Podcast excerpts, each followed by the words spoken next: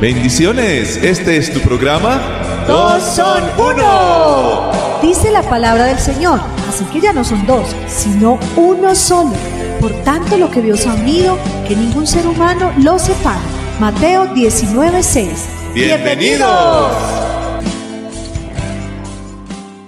Hola, un gusto saludarles nuevamente aquí en su programa Dos son Uno. Yo soy Beverly. Yo soy Uriel Fernando, qué gusto estar con ustedes y trabajar juntos estos principios que nos ayudan a crecer como pareja.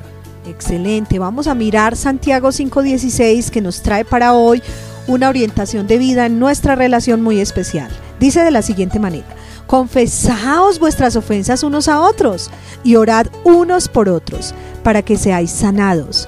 La oración eficaz del justo puede mucho. Estos son días muy difíciles. Estos días hemos venido hablando también de la enfermedad en medio de la relación de pareja, enfermedad física, ¿cierto? Y son tiempos eh, complicados que en algún momento nos ha de haber llegado o nos llegará o, o quizá podemos recordar esos momentos donde eh, necesitamos ese apoyo del otro, donde es muy importante, sobre todo el apoyo de nuestra pareja, pero donde también es muy importante tener presente la palabra. Pues de acuerdo a este texto que acabamos de leer inicialmente, la falta de perdón puede llegar a ser una de las causas de la enfermedad. Analízalo hoy. ¿Será que estoy enfermo por falta de perdón?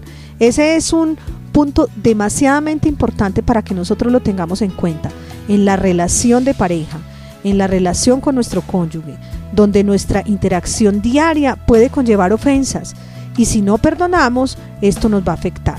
Eh, mira y analiza esa parte que está pasando en tu relación.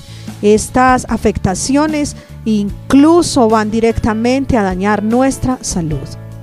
Qué interesante hablar de este tema porque ninguno está exento de pasar momentos difíciles. ¿Sabes? La relación de pareja es toda una aventura, eso sí es indudable.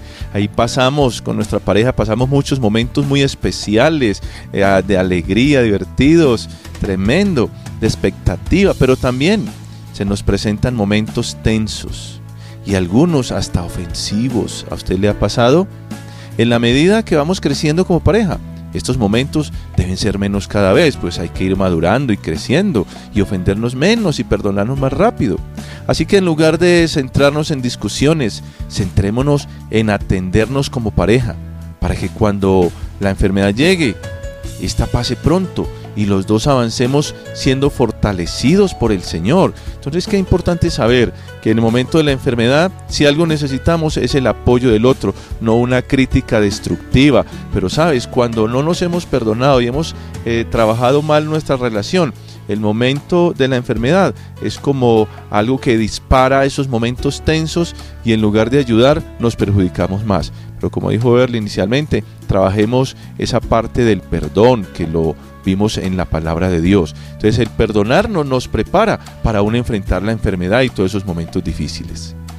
Excelente, a veces también está el abandono. El otro se enfermó y yo me aíslo, lo dejo solo. Eso no debe ser así. Vamos a pedirle la ayuda al Señor. Muchas bendiciones.